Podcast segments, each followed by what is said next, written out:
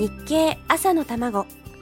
この番組は聞けばわかる読めばもっとわかる日経。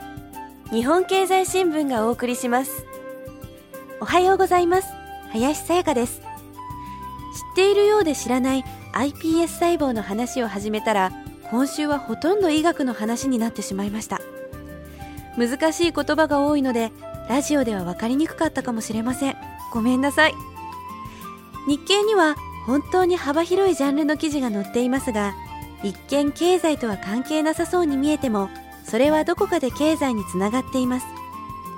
iPS 細胞はこれからビジネスとして成立していくでしょうし株価にも大きな影響が出ていく分野になりそうですね。もちろん本当に実用化されるのはまだまだ先のこと。でも SF のような話ではなくなりました。最近注目は BMI 肥満気味かどうかを表す指数ではありませんよ。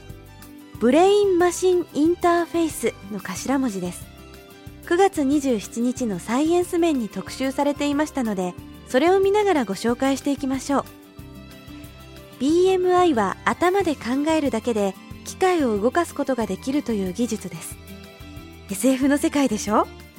でも今現実にそれが可能になってきているんです。大阪大学医学部の脳神経外科を中心に開発が行われています。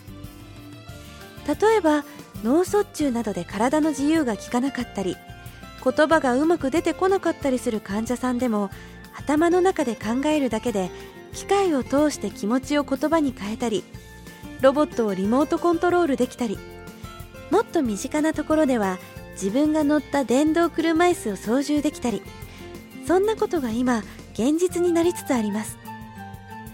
もっと期待されているのが神経の異常によって全身の筋肉が衰えてしまう ALS と呼ばれる病気の患者さん。体に力は入らないけれど脳は十分に働いているので頭で考えるだけで機械を動かすことができたら社会復帰が可能です。今実際に脳波や血液の流れと頭で考えていることの関連を調べてそれによって人が何を考えているかを推定して機械を動かす研究が続けられています。1980年代にアメリカの学者が猿の脳波でコンピューターを動かす実験を始めて以来様々な研究が続けられ今後10年以内には実用レベルにまで達すると考えられています。